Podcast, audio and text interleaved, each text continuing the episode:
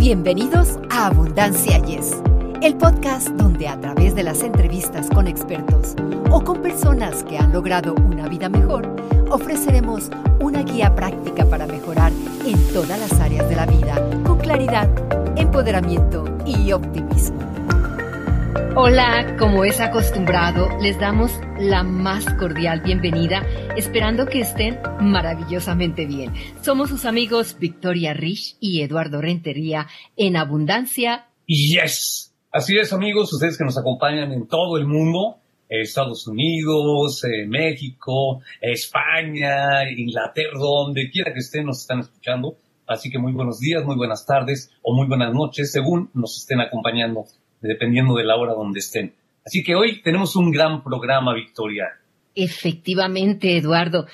En teoría, todos entendemos que el ejercicio es bueno para nosotros. Sabemos que puede ayudarnos a perder peso o a mantener nuestro peso actual. Pero si alguna vez han tenido problemas con la motivación para hacer ejercicio, es posible que necesiten un recordatorio de que aunque la pérdida de peso es excelente, no es la única razón para hacer ejercicio. Además, a todos nos vendría bien un poco de inspiración para hacer de nuestra salud una prioridad. Por tal motivo, invitamos a David Calvo, quien nos estará hablando de cómo nuestra salud física mental y bienestar general se benefician del ejercicio y cómo la nutrición juega un papel importante en su camino hacia el ejercicio y el bienestar. Hay que decir algo bien importante. David, que por cierto nos está acompañando desde España, amigos, él aparte de, de lo que ya mencionó Victoria, fue conjuntando durante su vida desde muy jovencito, ya nos platicará, desde muy jovencito, él se dio cuenta que estas tres disciplinas, ¿verdad?, era necesario eh, combinarlas. Era algo así como ciencia, tecnología y humanidades. ¿Cómo? Ah, bueno, pues parte de la psicología, aparte ser entrenador personal, como ya dijiste, aparte ser dietista y algo bien importante, psico-neuroinmunólogo, que también es una disciplina pues bastante especializada. Y tiene además conocimiento auditoria sobre marketing, eh, programación, diseño, o sea que es un dechado de virtudes nuestro, nuestro invitado David, que nos va a ayudar a qué? A precisamente algo que siempre ha tenido como interés desde el principio, el rendimiento y desarrollo del ser humano. Así que amigos, prepárense, porque aquí, de aquí vamos a salir, pero bien preparados. Claro que sí, Eduardo. David, definitivamente estamos muy contentos de que nos acompañes. Bienvenido a este podcast. Muchas gracias, Victoria, y muchas gracias, Eduardo. Un placer estar aquí con vosotros. David, además de que eres psicólogo y tener muchas otras credenciales, cuéntanos, ¿por qué decidiste convertirte en entrenador personal y dietista? Es una muy buena pregunta para empezar, porque realmente a mí no me interesaba para nada el deporte hasta los 18 años. De hecho, cuando me preguntaban en el colegio, David, ¿y cuál es tu deporte favorito? Yo siempre respondía lo mismo, el ajedrez. La gente se quedaba, ostras, ¿cómo puede ser? Y digo, sí, a mí me gusta jugar al ajedrez y además está considerado un deporte. Pero ¿qué es lo que pasó? Yo con 18 años me veía muy delgadito, siempre había sido el más patoso de la clase eh, en los deportes. De hecho, os contaré una anécdota divertida, divertida ahora, pero un poco, un poco dura en su momento. En las clases de educación física, pues cuando hacíamos equipos, por ejemplo, para jugar a fútbol, para jugar a hockey o en deportes de equipo, a mí siempre, siempre, siempre me elegían de los últimos, por no decir el último. Normalmente, aquí en España, pues eh, en España y supongo que en la mayoría de países del mundo, cuando se hacen los equipos, se suele escoger primero a los chicos que mejor se les da el deporte, luego a los chicos normales, luego a las chicas y al final está aquella gente que no quiere a nadie. Pues yo era ese. Entonces, respondiendo a tu pregunta, Victoria, yo decidí convertirme en entrenador personal porque con 18 años me veía muy delgado, me veía muy poca cosa y dije, oye, pues yo quiero cambiar esto. Y como mi manera de entender el mundo no era haciendo deporte, sino que era estudiando, lo que hice fue estudiar para ser entrenador personal. Y me imagino que te ha encantado, ¿no? Porque pues ahora te dedicas, no sé si tiempo completo, pero a entrenar ayudar a las personas, ¿no? Totalmente. De hecho, ahora es una de mis ocupaciones a tiempo completo. Eh, yo trabajo solo, solo para mí, colaboro con algunas marcas, colaboro con otros proyectos, pero, pero trabajo para mí. Y la parte de entrenamiento es una parte muy importante. Y como os estaba explicando, yo empecé estudiando todo el tema de las ciencias del deporte. Pero luego dije, bueno, ya que lo estudiamos, también vamos a practicar, también vamos a, a hacer alguna cosa. Y efectivamente ahí empecé a engancharme, empecé a ganar masa muscular, empecé a sentirme bien, empecé a ver, la verdad es que buenos cambios a nivel físico, a nivel de rendimiento. Y bueno, del resto de, de, efectos positivos, si os parece, vamos hablando a lo largo del programa. Claro que sí. Ahora, háblanos de los beneficios de contar con un entrenador personal. También me gusta mucho esa pregunta, porque hay mucha gente que quiere hacer deporte porque sabe que es bueno para su salud, porque sabe que, que, le irá bien para perder peso, para ganar masa muscular, para sentirse mejor, pero muchas personas no saben qué hacer, porque Internet, YouTube, está lleno de información. Y voy a decir una cosa, que quizá va en contra de, mi sector, pero hay información de mucha calidad, hay información gratuita de mucha calidad, pero hay que saberla encontrar porque también hay mucho divulgador, entre comillas, pues que da pautas que no son las más adecuadas. Entonces, las ventajas de tener un entrenador personal, desde mi punto de vista, son saber qué hacer, saber por qué lo estás haciendo, tener una persona que te haga un seguimiento, que te haga una planificación y sobre todo tener a alguien a quien pasarle cuentas, una accountability partner. Esto me parece muy importante porque la motivación es fluctuante. La motivación va y viene. Si vamos a esperar a tener motivación para hacer las cosas, eso es un, una mala cosa. Entonces yo creo que contar con la figura del entrenador personal puede ser algo muy útil para justamente crear esta adherencia a un programa de entrenamiento y al final pues allanar el camino para conseguir las metas y los objetivos. Definitivamente ver los resultados es muy importante y más o menos, aunque sé que todos somos diferentes, ¿Cuánto tiempo promedio se tarda una persona en ver resultados con un entrenador personal? Esta sería un poco una pregunta un poco trampa, trampa, pero que a la vez la escucho, me la hacen muchas veces. Y lo primero que respondo es no lo sé. No lo sé y depende. Pero voy a daros una respuesta un poquito más específica. Por mi experiencia, yo diría que unos tres meses es una cantidad de tiempo suficiente para empezar a ver resultados. Y hay personas que en tres meses ven resultados importantes. Pero Insisto, un cuerpo que ha estado 20, 30, 40, 50, 60 años formándose, cambiarlo en solo tres meses es un poquito surrealista. Entonces, lo que le propongo a la gente es, prueba durante tres meses, da tu mejor esfuerzo y entonces observa.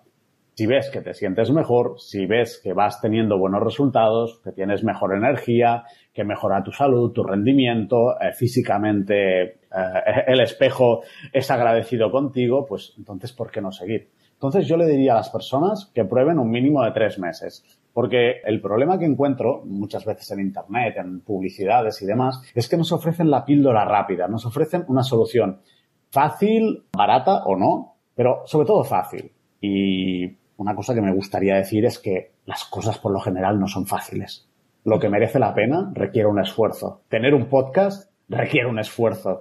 Estudiar una carrera requiere un esfuerzo. Pues tener un cambio a nivel físico importante también requiere un esfuerzo. Si tuviera que poner un, una cantidad de tiempo, yo diría que tres meses es el periodo mínimo para que la persona pueda eh, empezar a implementar esos hábitos en su vida y que estos ya vayan teniendo algún resultado visible o algún resultado o buenos resultados. Exactamente, fíjate que sí, David, estaba dentro de lo que nos estás diciendo.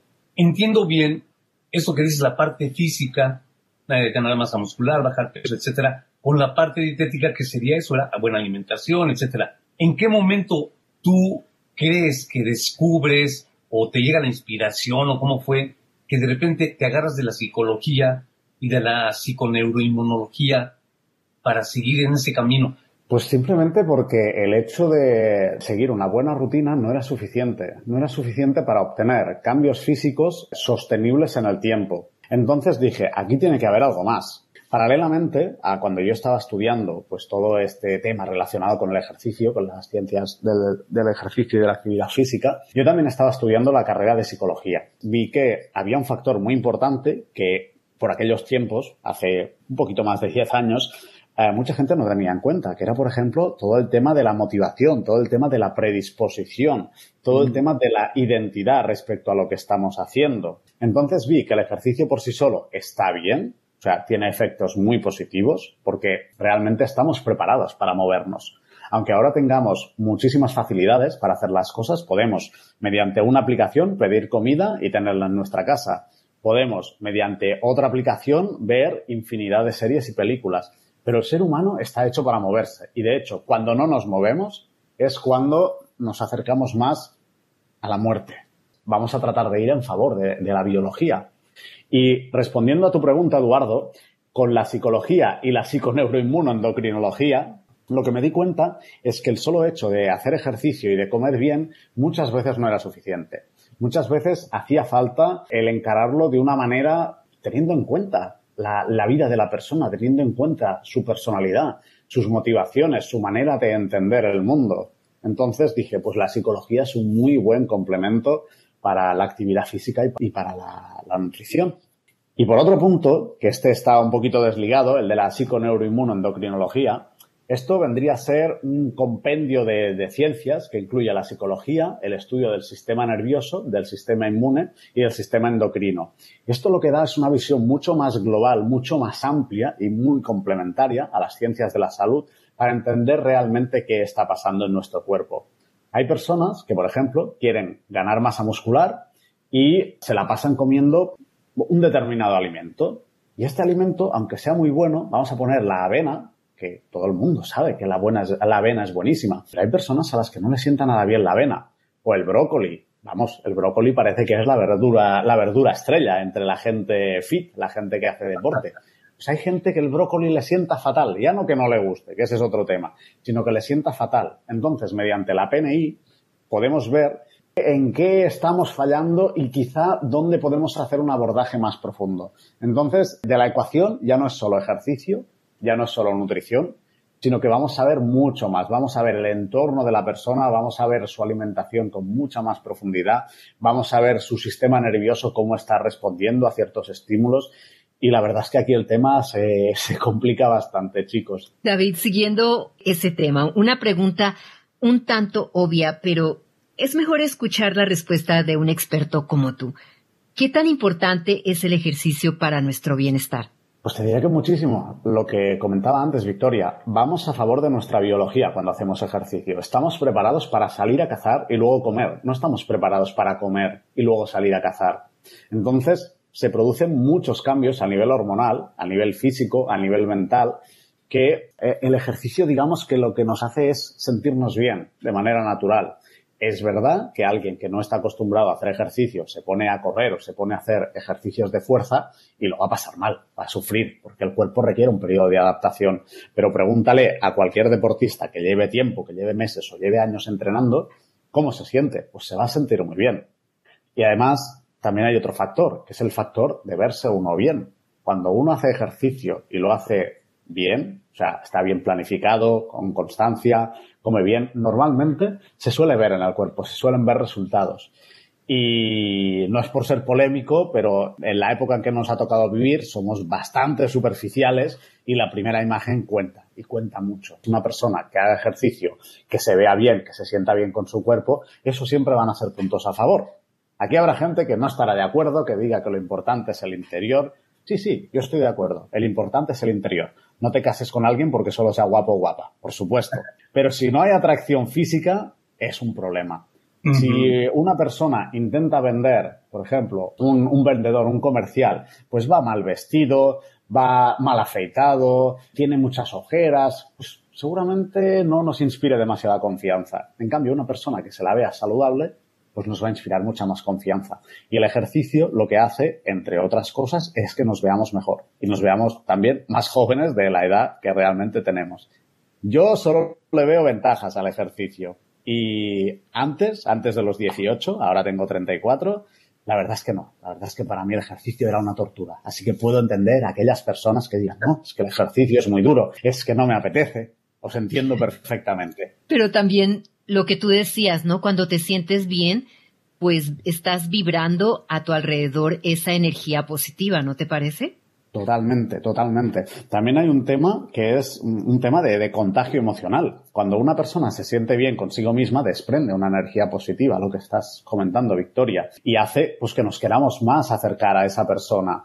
Y esa persona a la vez se va a sentir bien porque está atrayendo relaciones de calidad. Desde este punto de vista, yo es que solo le veo ventajas. Muchas ventajas. David, a muchas personas les encanta caminar. ¿Es posible perder peso de esta manera? Es posible perder peso caminando. De hecho, yo digo que es el mejor ejercicio para una persona de más de 85 años. Caminar es excelente. Pero las personas que aún no hemos llegado a esa edad, yo les recomendaría hacer algo más. Simplemente porque el cuerpo está preparado para caminar, por supuesto, pero también está preparado para levantar objetos, para tirar piedras, para moverse. Entonces, sí que se puede perder peso. De hecho, es una parte de, los programas de entrenamiento que hago, que es el aumentar los pasos diarios, las caminadas diarias, el buscar excusas para caminar. Por ejemplo, en vez de quedar con una persona en un bar, pues oye, ¿por qué no vamos a dar un paseo por el parque o un paseíto por la montaña? Y estamos matando dos pájaros de un tiro. O sea, estamos aprovechando el tiempo para ver a esa persona, a lo mejor para tomar el sol, tener nuestra dosis de vitamina D, para socializar y además para hacer ejercicio. Entonces, el caminar, aunque no sea lo principal, digamos que está entre el primer y el segundo lugar para perder peso. Pero solo perder peso caminando, yo lo considero insuficiente para la mayoría de personas.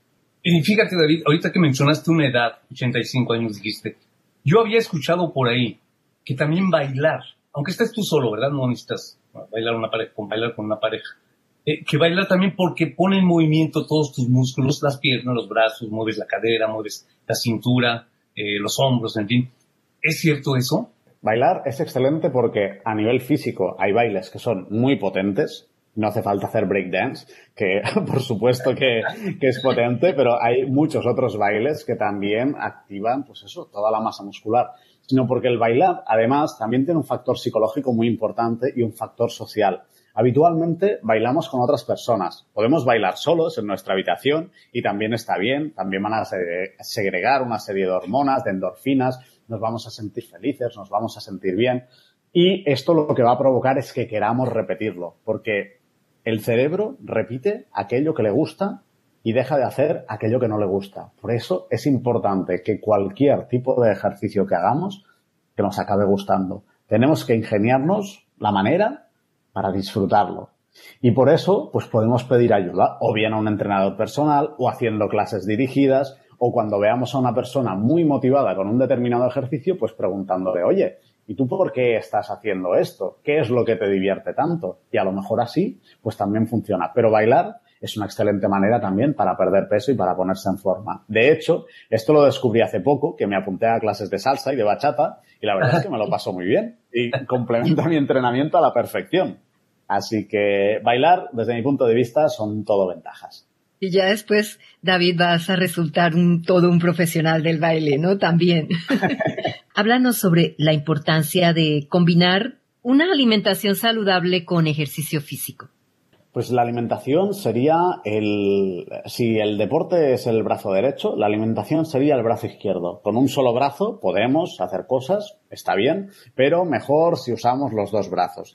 La alimentación saludable sería interesante por muchos puntos. En primer lugar, porque si comemos sano, no estamos comiendo mal. Esto parece una obviedad, pero no lo es porque muchas personas pues se, pasan el día pues comiendo comida rápida, ultraprocesados y alimentos pues que no son demasiado saludables. En cambio, cuando comemos bien, pues una cantidad adecuada de verduras, una cantidad adecuada de proteínas, de grasas, de alimentos, de lo que nos da la tierra, pues ahí nos sentimos mejor además de que nos sintamos mejor, porque nuestro cuerpo está preparado para ello, siempre insisto que debemos ir a favor de nuestra biología. Nuestro cuerpo no está hecho para tomar polvitos, para tomar productos envasados, ni para tomar productos que tienen pegatinas, que tienen cromos, que tienen, que tienen marketing. Una manzana no tiene marketing. Un brócoli no tiene marketing. Un trozo de carne de pescado no tiene ningún marketing. En cambio, las galletitas uh, o los cereales para desayunar del supermercado, eso sí que tienen marketing. Yo siempre apoyo la comida desde un punto de vista natural, sencillo. No hay que complicarse. Hay que tener en cuenta ciertos principios, pero no hay que hacer cosas raras, no hay que hacer dietas específicas. La dieta de la piña china, no, esa no, por favor. Vamos a comer bien y ya está. Y se puede aprender a comer bien. ¿Y podríamos de vez en cuando suplementar esta comida nutritiva con la proteína en polvo? Yo con la proteína en polvo no tengo ningún problema, en absoluto. De hecho, he estado durante bastante tiempo tomando, ahora llevo varios meses sin tomar, simplemente pues porque, porque no me apetece. Entonces, no hay ningún problema con suplementar. El problema es una persona que suplementa, que toma proteína en polvo simplemente por el hecho de tomar proteína, pero no tiene ni idea de qué cantidad de proteína necesita ni qué cantidad de proteína eh, está tomando en su día a día. Entonces, para mí no tiene sentido. Sería como poner gasolina al coche, pero no sabes qué cantidad de gasolina necesitas ni cuánta tienes. Entonces, ¿por qué voy a ponerle gasolina extra? Este sería un poco la, analogía. Yo no le veo ningún problema a, esta, este tipo de suplementación. De hecho, puede ser bastante útil en personas que no toman suficiente proteína, pero tomarla porque sí, porque yo hago ejercicio y me tomo proteína whey, tampoco le veo demasiado sentido, la verdad. Siguiendo con el tema de la nutrición, ¿hay alimentos que provocan que la masa muscular disminuya y que no debemos comer? Es una buena pregunta. Aquellos alimentos que son inflamatorios por ejemplo, el exceso de procesados, de ultraprocesados. Estos alimentos no favorecen el aumento de masa muscular. Pero si tuviera que quedarme con, uno, sería la escasez de proteína. El problema de gente que pierde peso, perdón, que pierde masa muscular, es que no está tomando suficiente proteína o no suficiente proteína de calidad o no está metabolizando adecuadamente esa proteína. Entonces, más que evitar algunos alimentos por perder masa muscular, yo lo que propondría a las personas es que tomen una cantidad adecuada, que no excesiva, sino adecuada de proteína y que el resto de macronutrientes, sobre todo de grasas, que estén bien cubiertos y de micronutrientes, de vitaminas y minerales. Y a partir de ahí se puede hacer casi cualquier cosa. Bueno, y si llevamos una alimentación sana y estamos haciendo los ejercicios adecuados, ¿cuánto tiempo se necesita para moldear el cuerpo? Pues yo te diría que aproximadamente unos tres meses. Todo depende del punto de partida de la persona. Está claro que alguien que le sobre 20 kilos no va a adelgazarse en, en tres meses, no va a perder esos 20 kilos. Se puede. Yo he tenido algún cliente que ha perdido muchos kilos de golpe, pero no es la norma habitual. Sí, en tres meses se pueden tener buenos cambios, pero yo le plantearía a la persona de hacer la operación bikini para el año que viene. Si empiezan ahora, pues a ver el verano que viene cómo están. Porque, insisto, cualquier cosa que valga la pena necesita tiempo para trabajarse para digerirla, para asentarla en nuestra vida. Yo no recomiendo ir con prisas, en absoluto. De hecho, esto sí que lo recomiendo, es huir de cualquier tipo de plan de entrenamiento, de dieta, de truco milagroso, de suplemento que te prometa resultados rápidos. Algo que te prometa resultados en dos semanas no va a funcionar. Fíjate, David, que me queda una, duda. Mencionaste eh, la nutrición, etcétera, el ejercicio. Si yo tomo eh, brócoli, que dijiste, ¿no? La, la planta milagrosa, se dice por ahí ok, si yo hago un licuado de brócoli y no me lo como así natural, ¿tengo el mismo, el, mismo beneficio? Depende. Puedes incluso tener más beneficios. Esto habrá personas que piensen, ostras, ¿por qué? Mira, por ejemplo, con esto que has dicho del licuado de brócoli, es interesante porque yo ahora mismo me estoy tomando el brócoli licuado. Cuando toda mi oh. vida lo he tomado, lo he tomado normal, o hecho al vapor, o salteado un poquito en la sartén. Lo estoy tomando porque quiero reducir la cantidad de fibra en mi día a día. Por mi manera de comer, siempre he tomado bastantes verduras y entonces he descubierto que reducir un poco la cantidad de verduras es algo positivo para mí. Pero por otro lado, me estoy perdiendo de bastantes vitaminas y minerales, de bastantes micronutrientes interesantes. Entonces dije, mira, yo lo que quiero hacer es reducir la fibra. Pues voy a licuar. Entonces no hay ningún problema en licuar, en licuar estos alimentos. De hecho, a una persona que quiera tomar más verdura, pero que no le guste la verdura, puede probar los licuados y es probable que ahí sí que le guste. Y si le añade un poquito de manzana, un poquito de zanahoria o alguna fruta, verdura un poquito más dulce, realmente el sabor es, es muy bueno. O sea, habrá poca gente que no le guste. pocos adultos. Los niños son más delicados a veces. Perfecto. ¿Se le podría poner a este licuado un poquito de miel? Depende. O sea, por poderse poner un poco de miel se puede. Pero, por ejemplo, cuando hacemos mm, una rutina y una alimentación enfocada en la pérdida de peso, habitualmente, insisto, habitualmente, no siempre, reduzco bastante los carbohidratos. Entonces, incluir la miel, que es un carbohidrato de absorción muy rápida, no sería lo más indicado. O sea, lo interesante es poder educar el paladar para que disfrutemos de aquellos sabores dulces, como sería una manzana, y no necesitemos un sabor ultra dulce, como sería el de la miel o como, como sería el sabor de, muchos de estos alimentos ultraprocesados que encontramos en los, en los supermercados. Pero con la miel concretamente, con una miel de calidad, es importante que sea una miel de calidad, que no sea una especie de azúcar que sea como miel, pero que no sea miel. No habría ningún problema en usar un poquito. Y ahora dinos, ¿qué es lo primero que se pierde al bajar de peso? ¿Qué es lo primero que se pierde? pues lo primero que se pierde es la pereza. La pereza porque la persona descubre que haciendo las cosas bien puede tener buenos resultados. Entonces se anima a, hacer más cosas. Y ahora respondiendo un poco más en serio a tu pregunta, aunque también va en serio esto de la, de la pereza, depende, depende.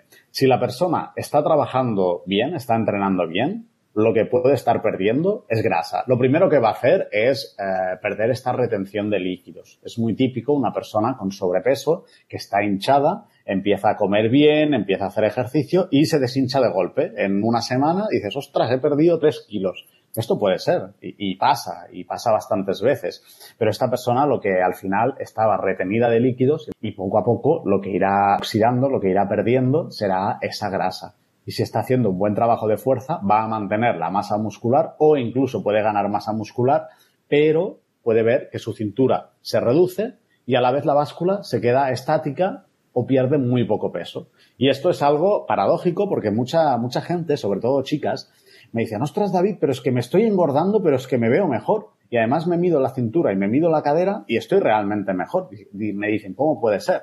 Le digo, pues es muy sencillo. Simplemente estás ganando masa muscular y estás perdiendo grasa, lo cual es fantástico. Perfecto. Mira, como a la mayoría de nosotros nos gusta obtener resultados en el menor tiempo posible, ¿podrías recomendar algún ejercicio para tonificar el cuerpo rápidamente? Sí, Podría recomendar algún ejercicio, pero insisto en que el hacer un ejercicio, el hacer algo puntual, no sirve de nada en sí mismo. Pero como pautas básicas, yo le diría a una persona que quiere empezar, por ejemplo, en el gimnasio, que no se centre en hacer ejercicios de músculos muy pequeñitos, como puede ser un cool de bíceps, que esto es coger la mancuerna y doblar el codo, el, típico ejercicio de, de tío fuerte, sino que se centre en mover cuanta más masa muscular mejor.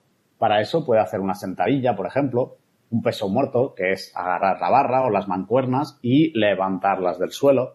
Ejercicios que involucren el máximo de masa muscular. Y bailar puede ser un ejercicio excelente para muchas personas. Entonces yo a lo mejor empezaría bailando, empezaría con clases dirigidas, empezaría con algo que haga más gente y que sienta que mi tribu que mi tribu en este caso pues serán las personas que estén en esa clase, también lo hacen conmigo. Esta puede ser una muy buena idea para personas que no le gustan el ejercicio, que no saben por dónde empezar, pues oye, ¿por qué no se apuntan al gimnasio y van a hacer este tipo de, de actividades? O personas que disfruten con la naturaleza, pues que vayan a, a hacer excursiones.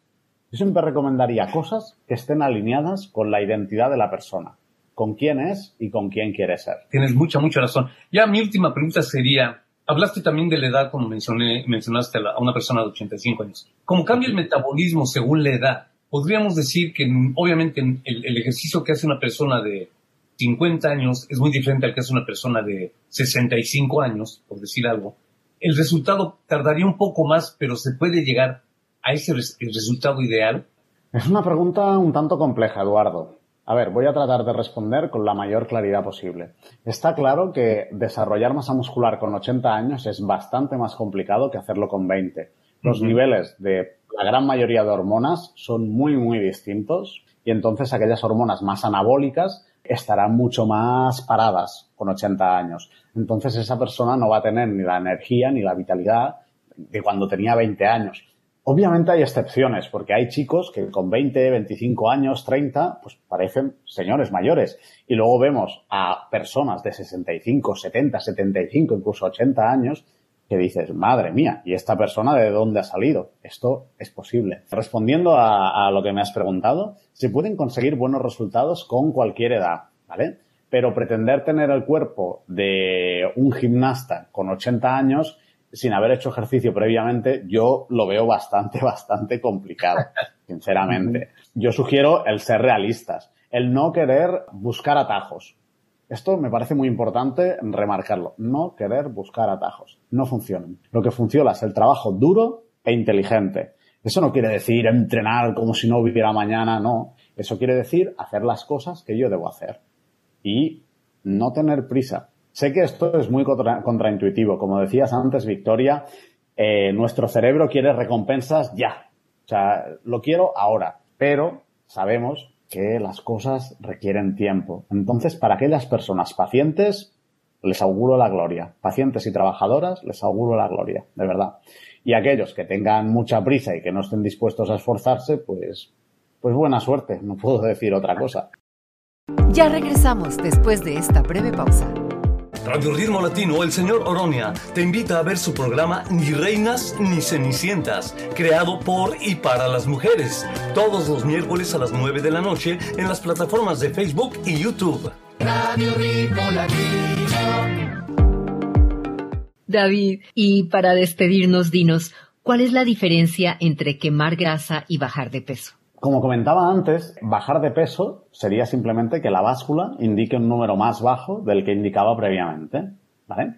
En cambio, el quemar grasa es un proceso distinto, que lo único que hacemos es usar la grasa pues como sustrato energético y a lo mejor estamos ganando peso porque estamos ganando masa muscular. Fijarnos solo en el número de la báscula muchas veces puede ser engañoso, porque puede que esa persona esté comiendo muy poco o comiendo muy mal y simplemente esté perdiendo la poca masa muscular que tenía. Entonces lo que estamos haciendo es agravar un problema. Una persona con sobrepeso, con poca masa muscular, que come muy poco, que no hace ejercicio o que solo anda y no hace nada más, que descansa poco y mal eh, y pierde peso, mm, seguramente lo que estará haciendo es eh, cargarse su masa muscular. En cambio, aquella persona que entrena, que come bien, que descansa, que tiene el estrés eh, bajo control, que esto también es, esto da para, para cinco podcasts. Esta persona puede que no baje tanto en la báscula, que los números no sean tan significativos, pero que a nivel estético, a nivel visual, los resultados sean mucho más notables y mucho más visibles. Si nuestros oyentes quieren seguirte o, ponerse en contacto contigo, ¿dónde lo pueden hacer? Eh, yo les recomendaría que vayan directamente a mi página web, que es davidcalvo.net, davidcalvo.net, y si quieren, lo que no lo uso casi nunca, en Instagram, que es David Calvonet. Ahí cuelgo algunos vídeos más relacionados con el mundo de la psicología. Al final comparto experiencias, comparto pequeños tips que también sirven para personas que quieren adelgazar, que quieren perder peso, que quieren verse mejor pero estaba mucho más enfocado a la parte psicológica. Pero cualquier persona que quiera contactarme a través de la página web davidcalvo.net o en Instagram davidcalvonet. Recuerden amigos que esta información también la pueden encontrar en las notas de este episodio. David, puedo decir con certeza que hemos aprendido muchísimo durante este corto espacio.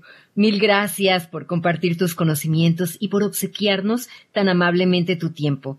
Nos encantaría continuar esta conversación muy pronto, así que esperamos que vuelvas a esta tu casa. Repito lo que dice mi compañera, ojalá que no sea la última vez que nos acompañes, que toda la gente que nos está escuchando, pues ya saben, pronto tendríamos, ojalá pronto tengamos otra vez a David para que continuemos con estas enseñanzas tan, pues, tan importantes para todo ser humano. Muchísimas gracias por invitarme a este espacio. La verdad es que me he sentido muy cómodo y me encantará volver aquí con vosotros y si queréis, podemos hablar de pérdida de peso, podemos hablar de ganancia de masa muscular o quizá mejor aún podemos hablar de otros temas de la psicología que también sirven para perder peso, pero que también nos sirven para conseguir objetivos en otras áreas de la vida. Así que, a disponer. Definitivamente. Mil gracias, David. Amigos, el ejercicio tiene un impacto positivo en nuestro bienestar general. Esperamos que esta entrevista los inspire a mejorar su condición física, ya que al final, los beneficios son duraderos. Los esperamos la próxima semana y gracias por su sintonía, abundancia. Yes, nos vemos a la próxima. Para ustedes que están escuchando Abundancia Yes, realmente nos apoyan si pueden suscribirse en Apple Podcasts o Spotify y déjenos sus comentarios. Así nos ayudan a llegar a más personas y por ende a unirnos más y a vivir una vida mejor y con abundancia. Comparta este podcast.